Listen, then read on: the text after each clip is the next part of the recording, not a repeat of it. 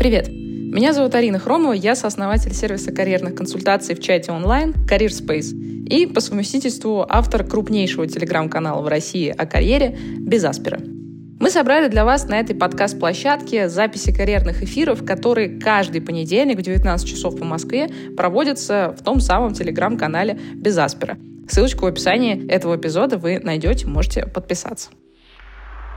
Каждый карьерный эфир — это ответы на вопросы про работу и карьеру от наших подписчиков. Чтобы я ответила, кстати, на ваш вопрос, заполните короткую форму в описании этого эпизода, и, возможно, уже в следующем эфире вы услышите на него ответ. Кстати, если у вас есть не просто вопрос, но настоящая карьерная задача, которую вы хотите решить, например, найти работу за границей, понять, как развиваться дальше в своей профессии, как перейти в другую профессию, из чего начать, очень частый вопрос, между прочим. Да или просто вы хотите составить классное резюме или научиться писать сопроводительные письма. Приходите к нам в нашу карьерную поддержку от Career Space, мы со всеми этими вопросами и многими другими вам поможем. Кстати, целый месяц карьерной поддержки будет стоить 7990 рублей по специальному промокоду «Подкаст». А для сравнения, один час карьерного консультанта в среднем по Москве стоит от 5 до 10 тысяч рублей. А здесь с вами будет работать команда экспертов на протяжении целого месяца. В общем, все ссылочки на все вы найдете в описании эпизода. А теперь погнали к вопросам. Первый вопрос от Марины. Арина, добрый день, спасибо за эфир, слушаю каждую неделю. Моя ситуация. Перешла из, из инженеров не IT в бизнес-аналитики подразделения, занимающиеся разработкой собственного ПО внутри этой же компании около полугода назад. Образования в сфере бизнес-аналитики нет, учусь самостоятельно, из коллег-аналитиков только сотрудник с онлайн-курсами и таким же нулевым опытом. Какие шаги вы посоветовали бы мне предпринять для построения дальнейшей карьеры в бизнес-аналитике? Я могу что-то сделать, чтобы в следующей компании перейти уже на middle позицию? А, ну, да, мне кажется, как и любые нормальные а, люди, хорошо разбирающиеся там в своей профессии на российском рынке, это люди, которые постоянно самодообучаются и делают это разными способами. То есть там, ну, кто-то не просто на курсы ходит, да, а кто-то просто углубляется в какую-то область знаний, которую он понимает, что она в нем проседает, идет, читает книжки, да, какие-то там нотации, еще что-то. А, кто-то понимает, что ему не хватает опыта там, руководства другими людьми, и он пытается найти себе какого-то ментора, который очень крут в том, что делает он, пытается к этому ментору как-то пробраться, там, я не знаю, оплатить его время или там добиться какого-то бесплатного менторства. Ну, в общем, там разные варианты бывают. Но глобально найти какого-то человека, который знает, как что-то делать лучше, чем вы это знаете. Вот.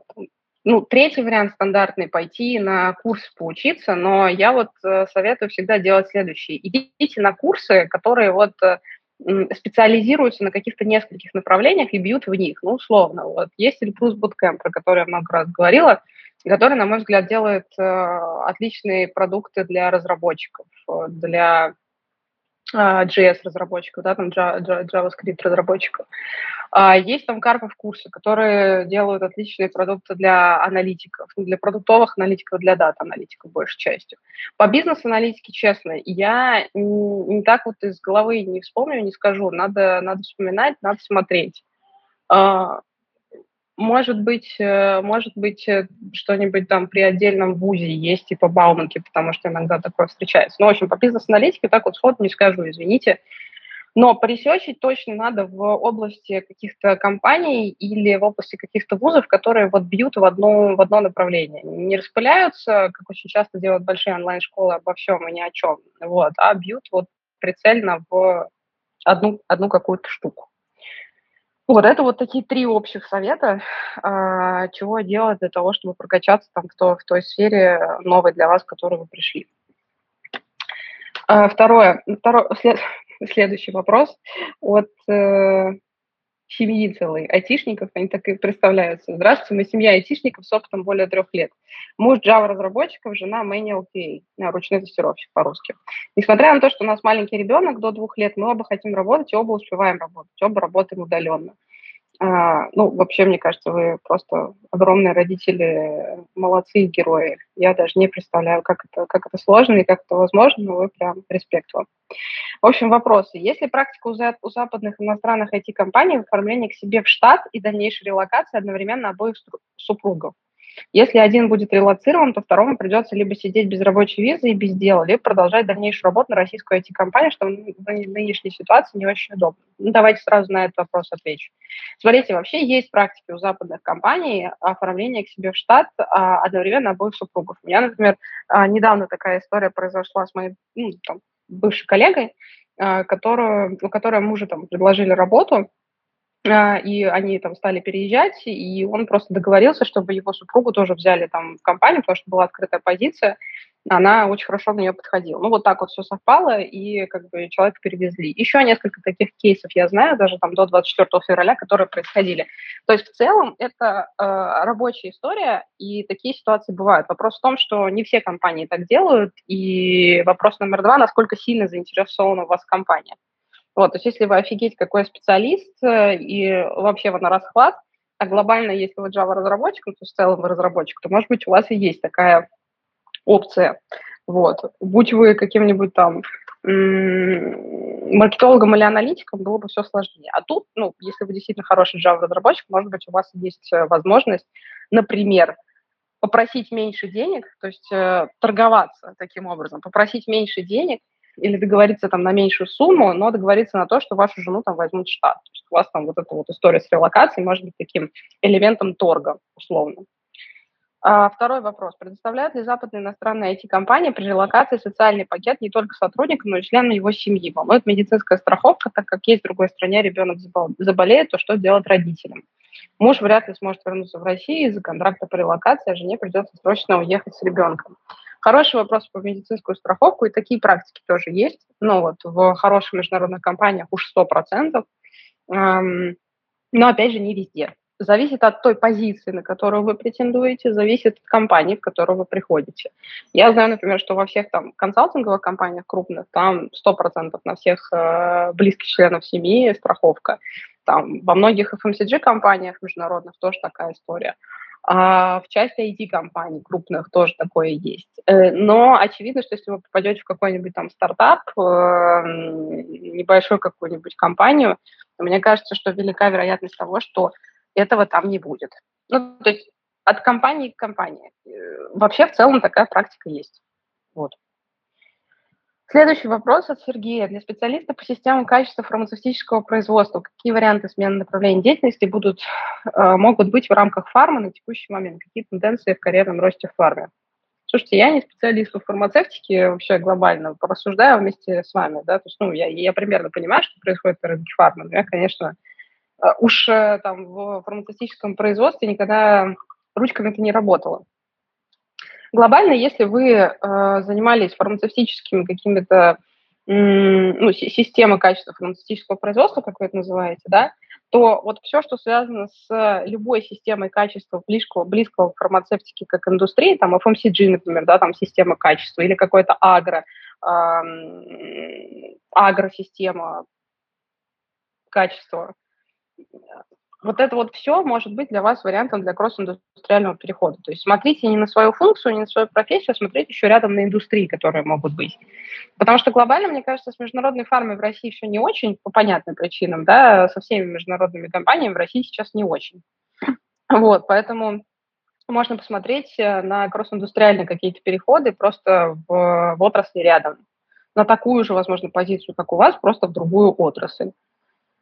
Если говорить про тенденции в карьерном росте в фарме, ну, слушайте, мне кажется, остаются тенденции для роста в российской фарме. Вопрос, как бы хотите ли вы работать в российской фарме, да? Вы же, наверное, хотите работать в международной фарме. С международной фармой все достаточно сложно. Ну, кто-то просто ушел, кто-то там сократил производство, кто-то убрал там значительную часть э, каких-то брендов с российского рынка. В общем, по-разному. Глобально тут вам утешить в медицинской фарме мне вас нечем. Тут, по-моему, вообще в принципе, в любой отрасли, где много международных компаний, утешить мне нечем. Следующий вопрос от Валентины. Добрый день, спасибо за ваш эфир. Спасибо, что слушаете. Работала в маркетинге на руководящих должностях, сейчас осталась без работы в поиске. Есть вторая специальность преподаватель английского. Думаю открыть свое дело. Куда посоветуете инвестировать время и силы? Очень сильно зависит, Валентина, от того, где вы работали в маркетинге, руководящих должностях, что это был за маркетинг, какая это была его разновидность, в каких компаниях вы работали. Потому что если вы работали в компаниях второго, третьего эшелона, условно, у вас нет каких-то суперизвестных компаний в в списке. Если это были классические там маркетинговые какие-то инструменты, ну, немножко олдскульные, да, я просто не знаю, я фантазирую, то тоже с этим могут быть проблемы. Если вы работали в какой-то очень хорошей IT-компании маркетологов или там около этой истории, то тут все может быть немножко попроще, может быть, есть смысл там продолжать искать работу. Вообще надо понять, типа, почему вы сейчас э, не можете найти работу, если вы действительно не можете, да, то есть в чем проблема, разбираться надо. Может, там с резюме что-то не так. Иногда потрясающие люди как бы так составляют резюме, что вообще не понимаешь, чем они занимались э, всю свою жизнь. Кто-то сопроводить нормально писать не умеет, кто-то откликается на вакансии, которые абсолютно нерелевантны, кто-то интервью проходить не умеет. Ну, в общем, причин там вагоны, маленькая тележка. Мы, собственно, в карьерной поддержке, вот к нам приходит человек и говорит, ой, поправьте мне резюме. Блин, мы начинаем разбираться, там дело вообще не в резюме. Там вот дело начинается вот тем, как человек общается с нами, и мы понимаем, что он точно так же общается с э, компаниями, с рекрутерами и так далее. И заканчивается все тем, что он вообще не понимает, что он в этой жизни хочет делать. Он подается просто на все подряд.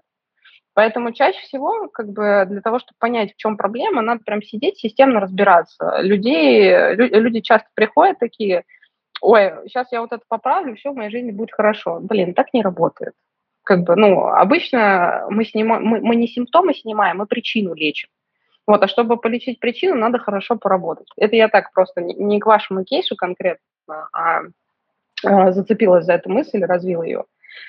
Касательно открывания своего дела, там тоже очень много подводных камней, как бы, и, и, и хорошо посравнивать эти два варианта, да, то есть э, посмотреть, какие у вас есть там потенциалы для поиска работы в маркетинге или там не так много, и условно был ли у вас когда-нибудь опыт открытия своего дела, потому что это не просто. И более того, хотите ли вы там кого-то нанимать в свою компанию, хотите ли вы быть просто фрилансером, это как бы не свое дело, да, это ремесленничество, это попроще.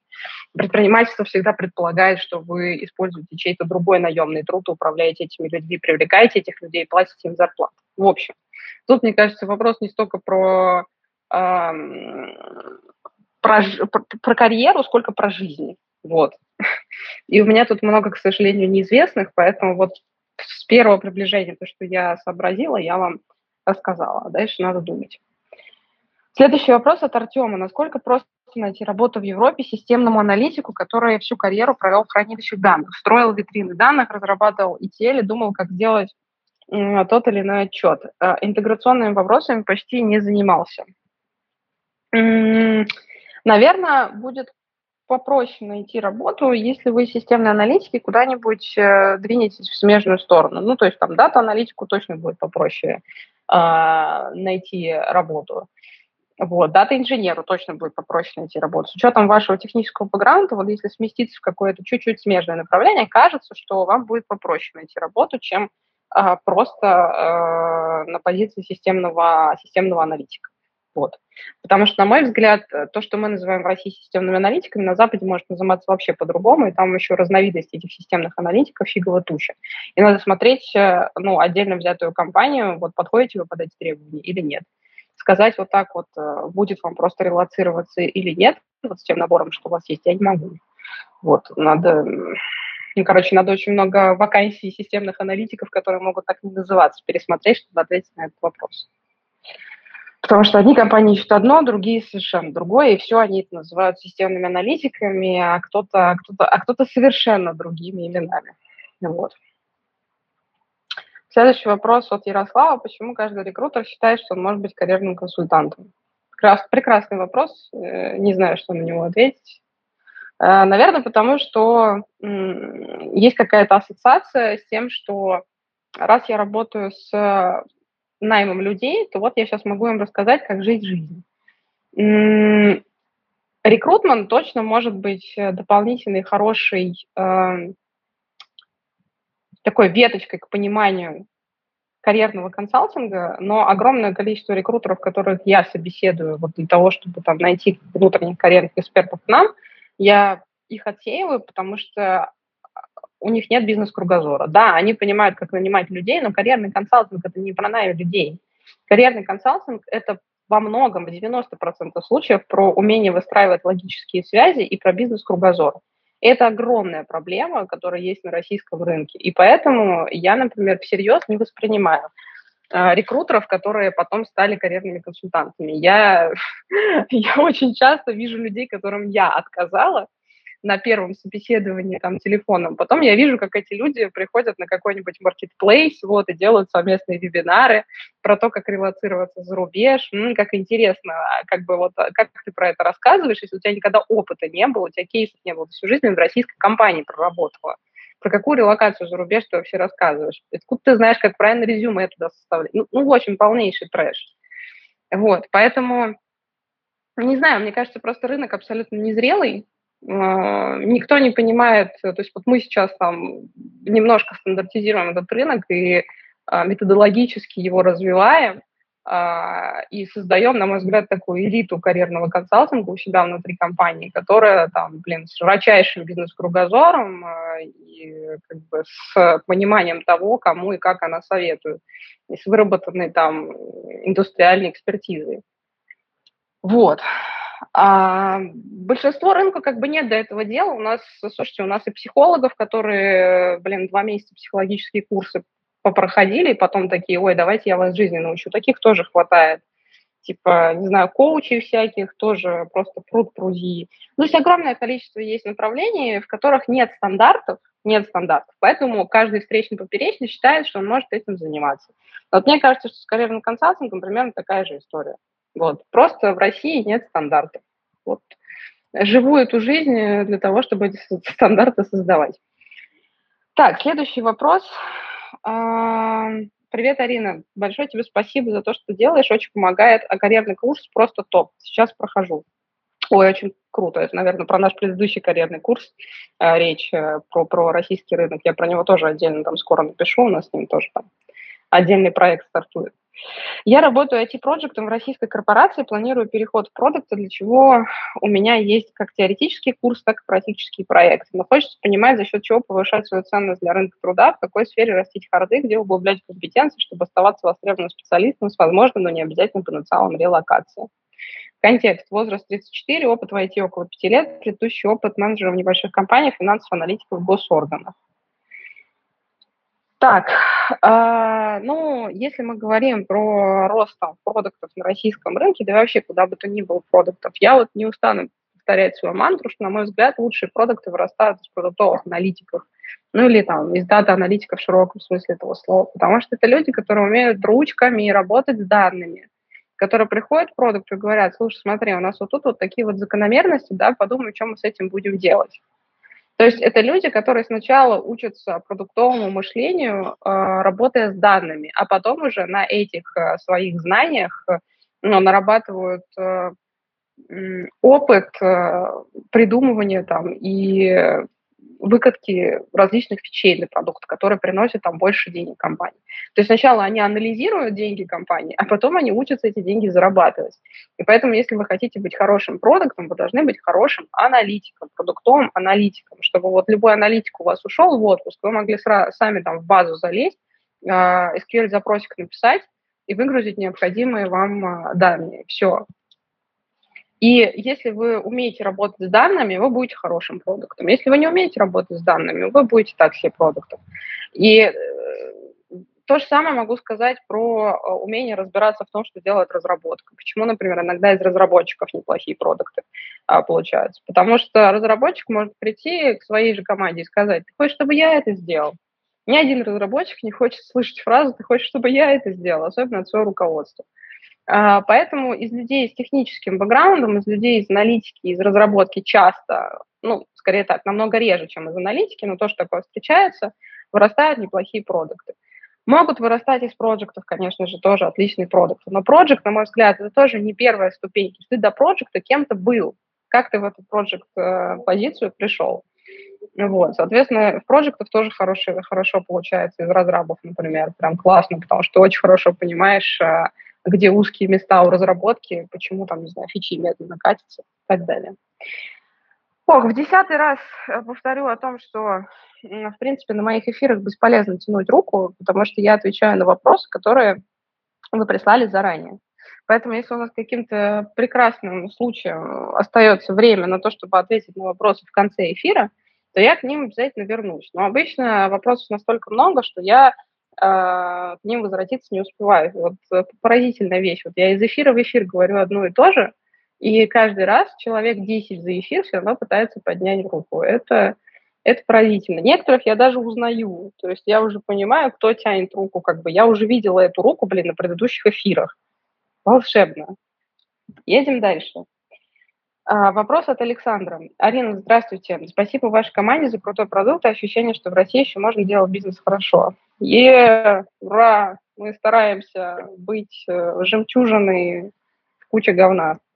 Расскажите, пожалуйста, из кого в IT чаще и быстрее вырастают топ-менеджеры и middle менеджеры если выбирать из следующего списка? Бездев, слэш-стратегия, проекты, продукты, аналитики. Слышал, что в Авито и Яндексе растут в первую очередь продукты.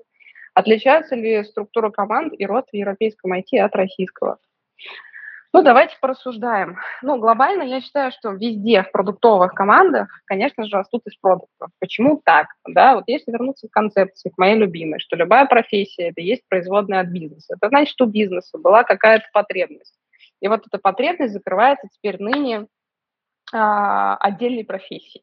Если посмотреть, там, не знаю, на сервисы Яндекс, если посмотреть на сервисы Авито, в большинстве своем это сервисы – ну, B2C-шные. Соответственно, для B2C-шных сервисов, IT-шных э, сервисов, конечно же, должна быть такая позиция, как продукт.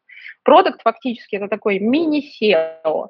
Это человек, который в дальнейшем э, в IT-сервисах может вырастать и ча- чаще всего вырастает генерального директора. Почему так? Потому что основная задача продукта – это зарабатывать деньги – Основная задача генерального директора делать так, чтобы деньги зарабатывались у компании, зарабатывались еще больше, чем, чем они есть сейчас. Соответственно, если ты работаешь в IT-бизнесе, а если ты работаешь особенно в B2C, да, то есть где нужно работать с аудиторией физиков, ты должен быть очень сильным продуктом для того, чтобы генерить деньги. Соответственно, будучи продуктом, ты такой мини-генеральный директор. Поэтому, конечно же, ты по карьерной лестнице вот в айтишных областях в генерального директора проще всего будешь вырастать из продукта. Вот э, сколько лет я занимаюсь, э, работая там с карьерными кейсами, там общей сложности, там вот в HR глубоко, да, там 8 лет, наверное. Вот столько я пытаюсь людей uh, научить думать бизнесово. Понимаете, карьерный консалтинг – это, блин, не про э, резюмешечки сопроводительные глобально, это все рюшечки. Карьерный консалтинг, его ядро, это про то, чтобы понять, как бизнес работает. Если вы поймете, в каком бизнесе вы работаете, если вы поймете, нужна ли ваша функция бизнесу, в котором вы работаете, вы поймете, как расти в карьере. Потому что единственное, как бы, что реально влияет на ваш карьерный рост, вот отбросив все рюшечки там, в виде отношений там, с э, руководством, вот это вот все. Нужна ваша функция бизнесу или не нужна? Является она драйвером вашего бизнеса или не является? И все. И возвращаясь к истории, там, типа, с продуктами в Авито и в Яндексе, конечно, это же люди, которые драйвят бизнес, которые зарабатывают деньги. Соответственно, приходя в эти позиции, конечно, вы будете расти наверх. И речь не только про Авито и не только про Яндекс, речь про любые айтишные сервисы, завязанные на B2C.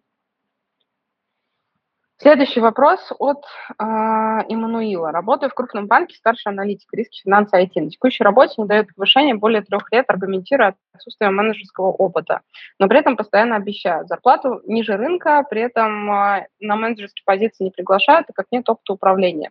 А на, не, а на не менеджерских позициях зарплата ниже, чем обещают на текущем месте. Стоит ли уходить и как выйти из замкнутого круга и хорошо перейти на менеджерский уровень?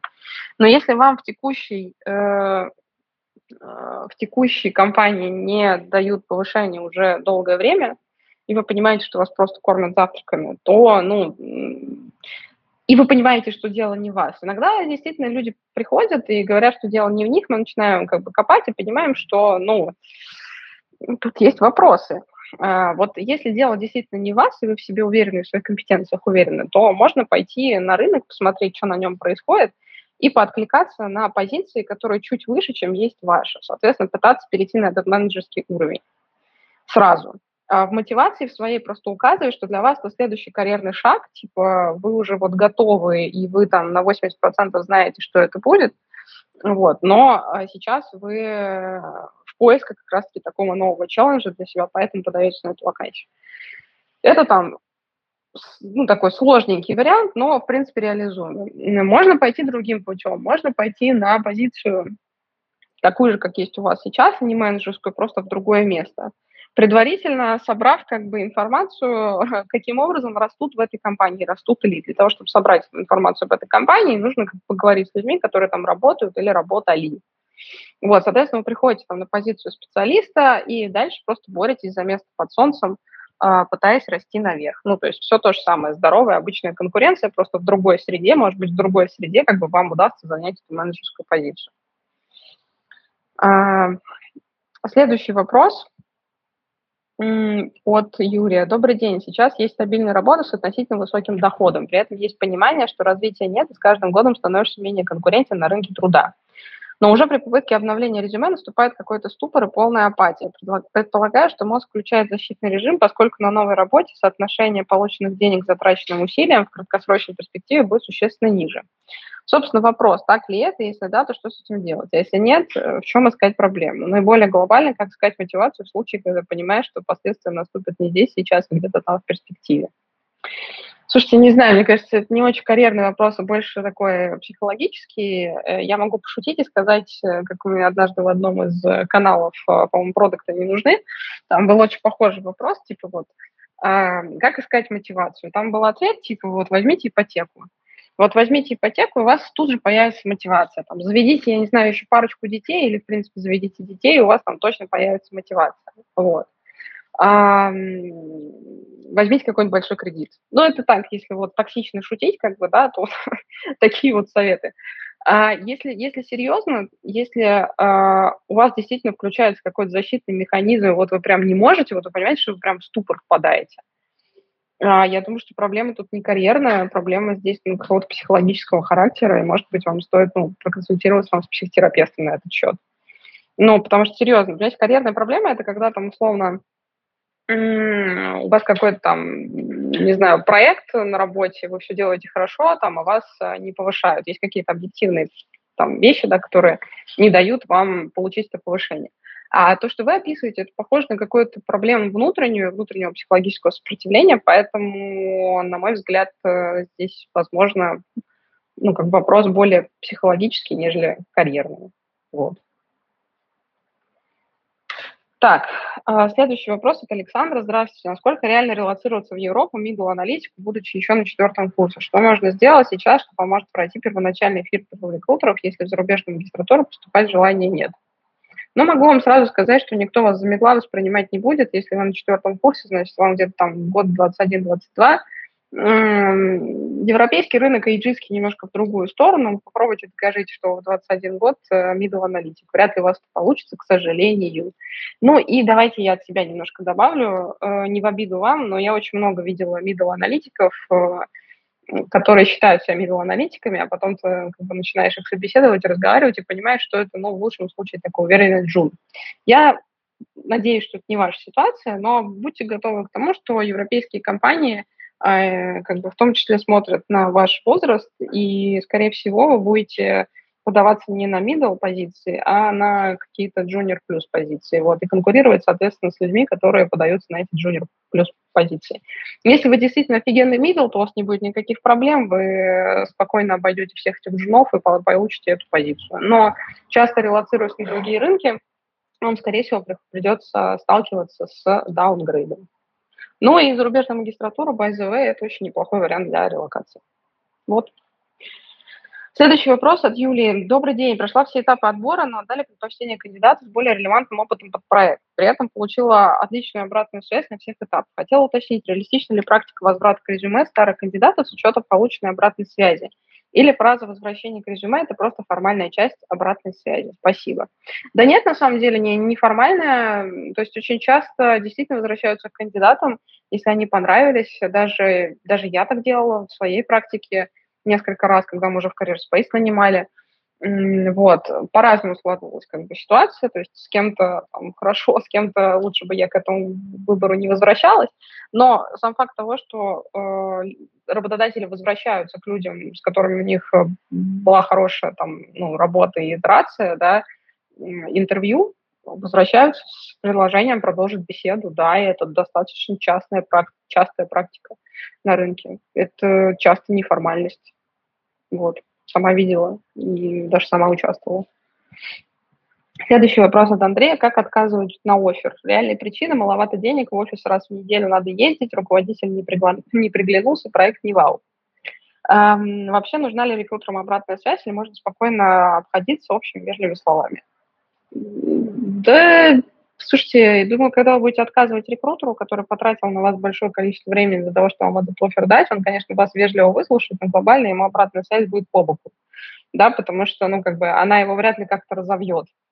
Ну, то есть вряд ли это будет какая-то супер развивающаяся, развивающая обратная связь для него или для нее, да, что вот он такой, типа, да, да, это очень полезно. Вы, безусловно, можете, ну, как бы можете это сделать э, предварительно, правда, желательно спросить, хотите ли вы получить обратную связь, почему я отказываю вам, вот, а не так, что вот слушайте то, что я хочу вам всем сказать.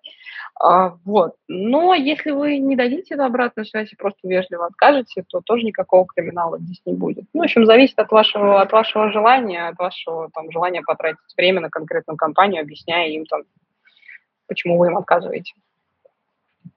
А, следующий вопрос от Ольги. Здравствуйте, благодарю за ваш разбор, очень интересно вас слушать. Спасибо большое, что слушаете.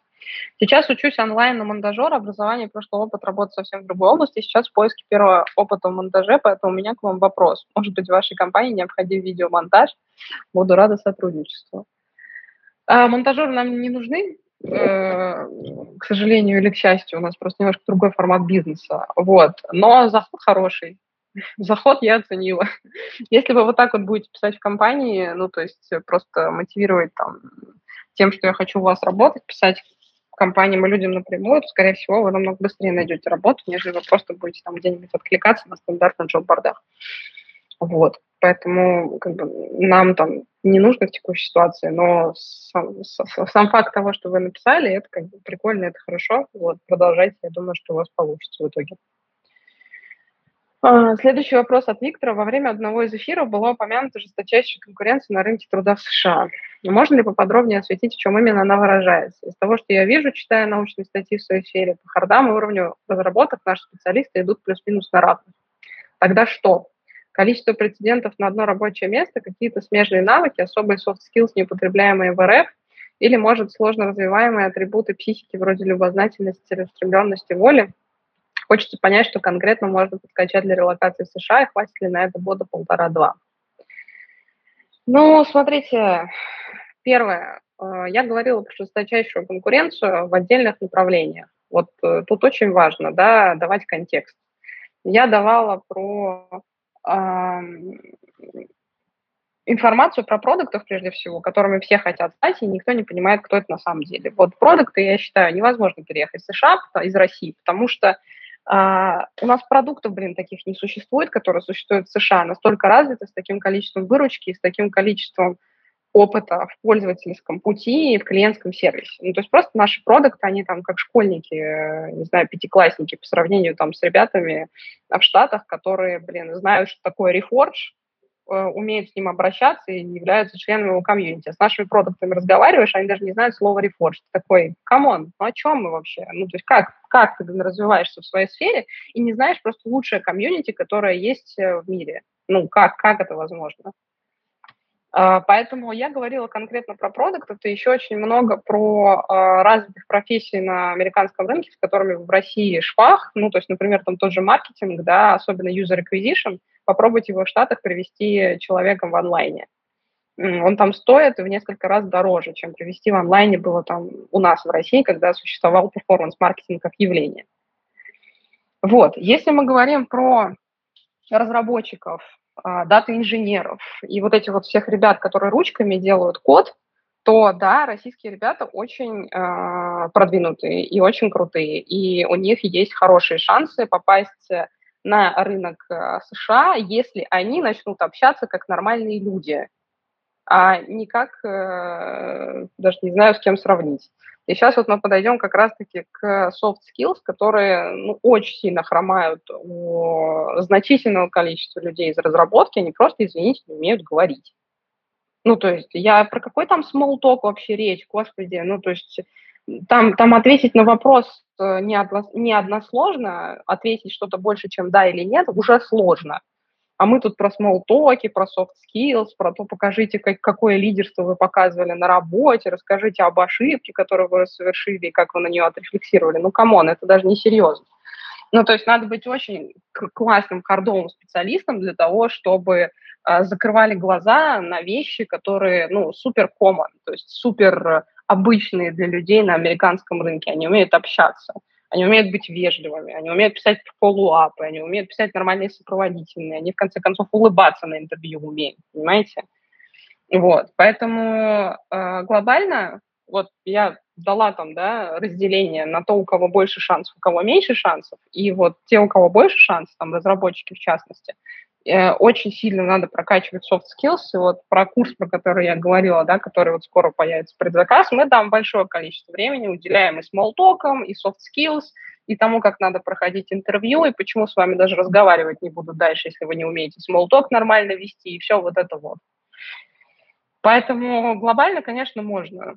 А, и за два года там точно, особенно если вы разработчик. Но поработать над своей софтовой частью придется прям сильно. Опять же, как очень часто люблю рассказывать про наши кейсы, приходят люди и спрашивают там, типа, почему меня не берут на работу, а мы начинаем с ними общаться, и мы понимаем, почему их не берут на работу, потому что если они так общаются с рекрутерами и с нанимающими менеджерами, а, как они общаются с нами, ну, мне все понятно. как куратору карьерной поддержки. Почему так происходит? Следующий вопрос э, от Андрея. Здравствуйте, работаю на заводе 12 лет. Вырос до начальника цеха, образование бамонка, плюс постоянно повышение квалификации прохожу. Подскажите, при поиске работы в другой стране лучше искать на ступень ниже, то есть технологом или мастером, или начальника цеха попробовать? Заранее спасибо. Я думаю, Андрей, что все-таки будет downgrade, потому что глобально в любых направлениях происходит downgrade, вне зависимости от того, там работаете вы на заводе или работаете вы в IT-компании ну, как бы это нормально. То есть при переезде в другую страну э, вы, скорее всего, столкнетесь с понижением должности там на 1-2 грейда. И одна из главных причин, то, что, понимаете, вы не сможете перейти туда на руководящую должность, потому что вам нужно будет общаться с другими людьми, руководить другими людьми. Это другой культурный контекст, другой социальный контекст. А вам тупо будет сложно. Ну, то есть вам сначала нужно вписаться в этот контекст на уровне какого-то специалиста, то есть на уровне человека, который ручками это все делает. И потом уже если у вас получается задержаться на этом рынке, расти в руководство. Поэтому я думаю, что в вашем случае, ну и, собственно, как в ряде других случаев с переездом, ну да, скорее всего, это будет downgrade. Следующий вопрос от Полины. Добрый день, большое спасибо за эфир, много ценного для себя узнаю, советую всем знакомым. Советуйте, пожалуйста, получил офер от крупной западной IT-компании, работала там до сокращения бизнеса в России. Офер выдали на новую позицию с релокацией. Направление менеджмент. Офер выдали, но сейчас проблемы со сроками оформления документов, и страну меняю второй раз. При этом также прошла на программу Move от Сколково, интенсив для продуктов с максимальным грантом. Боюсь отказаться, а потом получить отказ от оффера в IT-компании и остаться ни с чем. При этом программа платная, нужно искать работу, чтобы себя содержать. Эм... Давайте я выскажу сейчас свое мнение. А, пускай меня люди, которые делают эту программу Move, покарают. Вот. Но Понимаете, как бы это получается обучение, за которое вы еще должны э, заплатить и на которое вы проходили отбор. При этом мне просто, ну, как бы интересно, что такого дают на этой программе, что вам еще нужно доплатить, видимо, какие-то существенные деньги для того, чтобы на ней быть. Я боком там знакома с программой Move, это очень классная штука там для молодых ребят, на мой взгляд, большей части для того, чтобы создать себе какой-то нетворк, потусоваться и выйти там с классными знакомствами – но ваша задача от этой программы-то какая? Я не верю, что это интенсив для продуктов. То есть я даже как-то там участвовала в оценке людей там, на эту программу. А это не интенсив для продуктов, это как бы, ну, просто интенсив для веселых и находчивых. Вот, не для продуктов, просто для людей как бы с мозгами. По-моему, со Сколково там, да, как, как, как, как эта история связана. А, и раньше они там делали в партнерстве с там, с крупными другими компаниями, с, с одной там крупной телеком-компанией, например. Вот, то есть надо разобраться с, с тем, зачем вы идете на эту программу. Ну, это просто шаг, э, шаг ноль. И нужна ли она вам. Если она там для вас бесплатная, и вы там на самом большом гранте, и это бесплатно для вас, но я так понимаю, что нет, а все надо что-то платить. Я посидела и как бы взвесила все за и против. Вот. Второе, ну, очевидно, вы сейчас э, играете в игру с неполной информацией, да, вы ничего не можете с, этого, с этим поделать. То есть вы не знаете, там, даст вам компания IT, компания офер не даст, а, помен, ну, как бы поменяет она еще раз там свое решение или не поменяет. А, ну, вам будет, наверное, проще принять решение, разобравшись сначала с шагом ноль с вот этой вот программой. То есть насколько она вам, в принципе, нужна, даже в отдельности от э, вашего переезда. Ну, потому что она платная, блин, потому что за нее платить надо. То есть насколько она такая крутая, блин, и офигенная для того, чтобы еще за это дело платить. Вот. Я, в общем, отталкивалась бы от э, решения сначала с программой российской, вот этой вот, потом уже все остальное. Следующий вопрос от Дмитрия. Работаю в крупной компании, у которой своя большая экосистема различных сервисов. Есть интересный продукт другой команде, с которым было бы интересно работать. Как мне экологично обозначить свой интерес и пообщаться с HR так, чтобы, если ничего не получится, я мог спокойно продолжить работать в текущей команде? Не уверен, что получится сделать это незаметно, поэтому хочу рассказать руководителю. Ну, наверное, для того, чтобы сначала рассказать руководителю, я бы, наверное, поговорила с командой, ну, просто познакомилась бы которая вам нравится, и узнала, что они там делают, типа, какие люди им нужны, то есть, а, а в какой а, в каком варианте вы могли бы туда пристроиться. Если вы удостоверитесь в том, что вы могли бы туда каким-то образом пристроиться, уже после вот этого говорите с своим руководителем текущим. Второй момент. Надо понимать, что вашему текущему руководителю это 100% не понравится. То есть при этом то есть, э, у вас должны быть какие-то аргументы, почему ваш руководитель должен вам разрешить это делать не знаю, там, помогайте по проекту сверхурочно ваших основных задач. Э, клянитесь и божитесь, что это никак не повлияет на ваш основной пул задач. А, не знаю, там, рассказывайте про то, что если это действительно так, что у вас там есть команда, которую вы уже обучили, и вот она там работает, и это никак не скажется там на ваших рабочих задачах рассказывайте про то, что вот работа над этим проектом может быть полезна вот в вашем основном рабочем пространстве, потому-то, потому-то, потому-то. Ну, то есть вам нужно собрать э, доказательную базу вашему руководителю, что вот вы не просто хотите куда-нибудь там в соседний отдел уйти, потому что ему это абсолютно невыгодно, я могу его понять. Вот. А вы какие-то знания привнесете, а, сходив на этот проект. Тут уж насколько вы хорошо э, соберете эту доказательную базу, там настолько, наверное, хорошо у вас пройдет разговор с руководителем. Но я повторюсь, что я бы сначала изучила, есть ли в команде хоть какие-то возможности для этого, а потом уже говорила бы с руководством. А, следующий вопрос от Сергея. Здравствуйте. Как вы относитесь к онлайн-обучению по маркетингу? Где, по вашим мнениям, э, должны обучаться синер-специалисты по маркетингу, возможно, профильные вузы? Я считаю, что специалисты по маркетингу должны обучаться в Kellogg's Business School, вот, где, в общем-то, одни из лучших маркетинговых э, программ глобально для топ-менеджеров и pre-топ-менеджеров э, маркетингового профиля. Ну, а если серьезно, серьезно, потому что вряд ли, наверное, как бы каждому там маркетологу доступно обучение в Kellogg's Business School, которое обычно там стоит таких сильно приличных денег, вот, наверное, тысяч пятьдесят, сто долларов в год, не меньше. А, я считаю, что, наверное, лучше всего э, разобраться, про какой маркетинг мы говорим. Ну, то есть маркетинг, он очень разный, и если мы говорим там про перформанс-маркетинг, то, опять же, повторюсь, что мне кажется, лучше рефорджа ничего в этом нет, только в рефордж ты фиг попадешь, вот, э, чтобы пройти их программу. А так из чего-то еще, что я могу прям посоветовать и быть уверенным, что это хорошо, не знаю. Я, например, знаю, что в одно время, когда Кумар Виас э, занимался развитием Q-маркетинга, онлайн-школы по маркетингу, для людей, которые вообще ничего не понимали в маркетинге, это была неплохая история. Потом я выкупил Skyeng, а Кумар Виас вообще уехал из России развивать э, свой education бизнес в Индии. Я сейчас не знаю, типа, что с Q-маркетингом произошло и какие у них там есть программы. Ну и плюс для каких-то синер-специалистов, не знаю, есть ли у них э, что-то интересное и полезное. Вот. Поэтому, честно говоря, я каких-то офигенных маркетинговых программ в России для синер-маркетологов не встречала. Зарубежные знаю, я их назвала, а вот из российских нет. Следующий вопрос от Михаила. Работаю техническим директором в сервисном подразделении российской промышленной компании среднего размера. Оборот около 1-2 миллиардов долларов. Компания активно развивается. Сейчас у меня в подчинении 10 человек в штате и 2 вне штата. В ближайшее время штат вырастет до 28-30 человек. До этого работал руководитель направления, но там в подчинении было всего 4 человека. Чувствую, что мне не всегда хватает управленческих навыков. Подскажите, куда в России пойти поучиться управлению без отрыва от работы.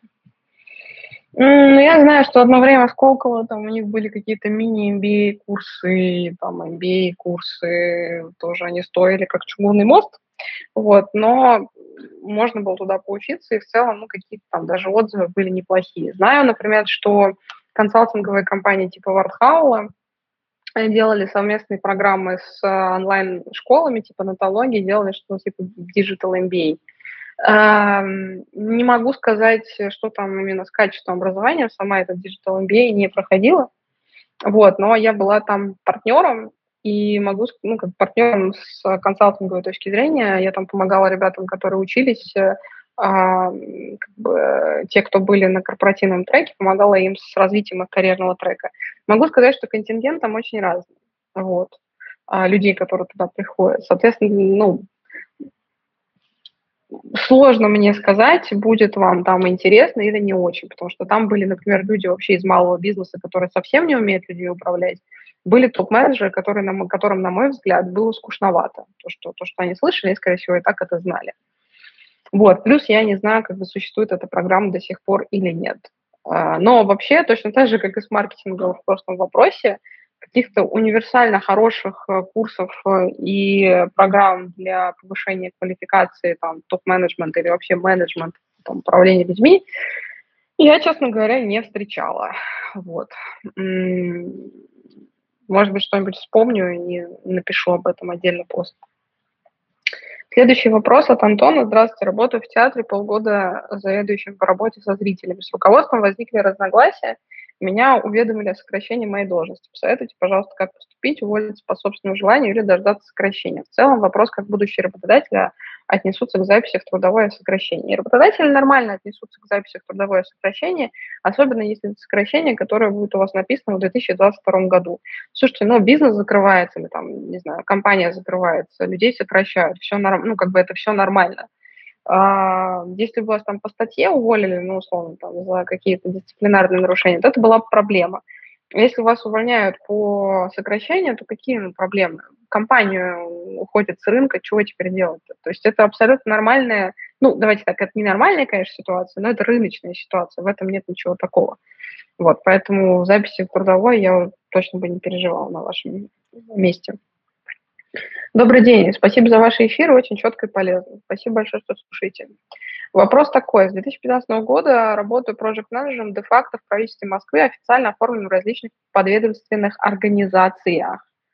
А, и дальше перечисление трех подведомственных организаций и, соответственно, года, когда человек в этих организациях работал. Вопрос, будет ли нормальным, если объединить эти все места работы под единым брендом работодателя в виде правительства Москвы? Или все же имеет смысл разбивать э, на периоды в резюме? Да, слушайте, конечно, объединяйте. Ну, какой смысл-то? То есть, если это только, конечно, не какие-то подведомственные организации, структуры, которые очень-очень крутые, и вот вы очень хотите им похвастаться, тогда окей, тогда можете ну, не объединять условно вы там работали в МОСРУ, например, да, МОСРУ типа там считается ну, таким хорошим порталом айтишным. Никогда не думала, что это скажу, но как бы вынуждена признать, что в целом там очень много работает неплохо. Вот, и вы, например, хотите это подчеркнуть. Окей, тогда можно как бы и э, оставлять э, каждую отдельную подведомственную структуру. А если ну, у вас такой задачи нет, и вы понимаете, что это все средненькие какие-то структуры, мало кому известные, только в узких кругах, то, конечно, ну, объединять это все в правительство Москвы, это будет смотреться, конечно же, нормально, потому что это материнская компания. Следующий вопрос от Дарьи. Арина, добрый день. Слушаю все ваши стримы, пользуюсь карьерной поддержкой. Большое спасибо за то, что вы делаете. Спасибо большое, что пользуетесь, спасибо большое, что слушаете. По личным причинам моего близкого в 20 лет нет опыта работы и окончено 9 классов школы. Есть желание найти интересную сферу и расти в ней. С чего стоит начать в таком случае? Вы часто говорите о том, что высшее образование в России значит очень мало, и мой опыт также это подтверждает. Но насколько важно иметь хотя бы оконченные средние? Ну, оконченный средний это 11 классов, да, типа считается. 9, 9 классов, ну, как ну, окей, ну, ничего страшного в этом такого нет. Если у вас, условно, близкий человек пойдет учиться на какого-нибудь разработчика и с нуля а, сможет а, научиться на хорошего разраба, кому какая разница, сколько у него классов образования? А, у нас а, вон CTO в Career Space, а, насколько я помню, не имеет законченного высшего образования, и я не помню, сколько у него классов. Типа 11 э, или, или, или 9. Ну, короче говоря, у него нет высшего образования как такового, а разница между 9 там, и 11 классами, ну, для меня ее вообще нет. Ну, как бы ничего этом такого нет. Вот, если человек э, прекрасно кодит и справляется со своими задачами, или там не кодит, не знаю, куда он пойдет, в какую сферу он пойдет развиваться, вот, никакого проблем, никакой проблемы для IT-мира, на мой взгляд, в этом нет. Если он соберется куда-нибудь там в консалтинг, э, то да, там будет, э, э, там его не возьмут, короче. Еще там в международные какие-нибудь FMCG-компании, там до сих пор высшее образование часто является тоже обязательным требованием. Но для любого хорошего, например, разработчика или аналитика, там, или инженера, дата-инженера, вообще фигня, вообще никому не важно. Просто вот если бы я отмотала там свои годы жизни назад, я бы еще крепко подумала вообще, куда мне идти, зачем мне идти, э, надо ли мне 4 года своей жизни тратить э, на бесконечный стресс еще. Не знаю, хотя, отвечая на этот вопрос, я бы, конечно, пошла просто потому, что это комьюнити. То есть высшее образование, на мой взгляд, оно нужно вот для того, чтобы у вас комьюнити хорошее вокруг вас сформировалось, умных людей. Вот за этим нужно. А так больше незачем, к сожалению. А, следующий вопрос от Анны. Подскажите, насколько критично знание иностранного языка в российских компаниях для HR-бизнес-партнера? Что стоит сделать акцент в своем опыте? Ну, наверное, если вы HR-бизнес-партнер, то акцент надо делать на том, как вы выполняли роль бизнес-партнера, то есть партнера для бизнеса с точки зрения HR в тех компаниях, в которых вы работали. Это основная функция вообще HR-бизнес-партнера, да, то есть она появилась за тем, чтобы связывать а, бизнес-функции какие-то, да, с необходимостью напитывать их а, человеческими ресурсами. И вот HR-бизнес-партнер – это такое связующее звено между запросами с бизнеса и всем, что происходит там с людьми, вот их обучение, да, там до найма а, и системы какой-нибудь грейдинга в конкретной функции, к которой вы привязаны. Вот на это бы я акценты делала. А что касается иностранного языка, ну, наверное, для российских компаний это не обязательная вещь, но точно это будет вас оттенять в лучшую сторону. То есть если вы знаете английский язык, э, ну, такого, мне кажется, уже рода гигиенический фактор немного последнее время, и он точно будет оттенять вас в лучшую сторону, поэтому ну, английский – это всегда хорошо. Это, я думаю, в российских компаниях не обязательно, но это всегда хорошо в целом. Следующий вопрос от Степана. У нас как раз там остается время на два вопроса. Я вот по ним пройдусь. Насколько вообще реально релацироваться менеджеру по мобильному маркетингу, UA, то есть э, User Acquisition менеджеру, Performance менеджеру в Европу с опытом работы на российские и СНГ рынке? Опыт более трех лет в очень крупном российском e-commerce и топовых международных рекламных агентствах. Ну, давайте так, просто не будет, но можно релацироваться. То есть просто не будет. Э, маркетологи не самая простая профессия для релокации, но э, шансы есть. Особенно если вы работали в e-commerce, э, если вы работали в международных рекламных агентствах, значит, есть какие-то международные кейсы, и это очень хорошо. Конкуренция большая, как я уже говорила, да, маркетологов российских особо не жалуют, потому что рынок э, проще, чем любой рынок там развитых стран.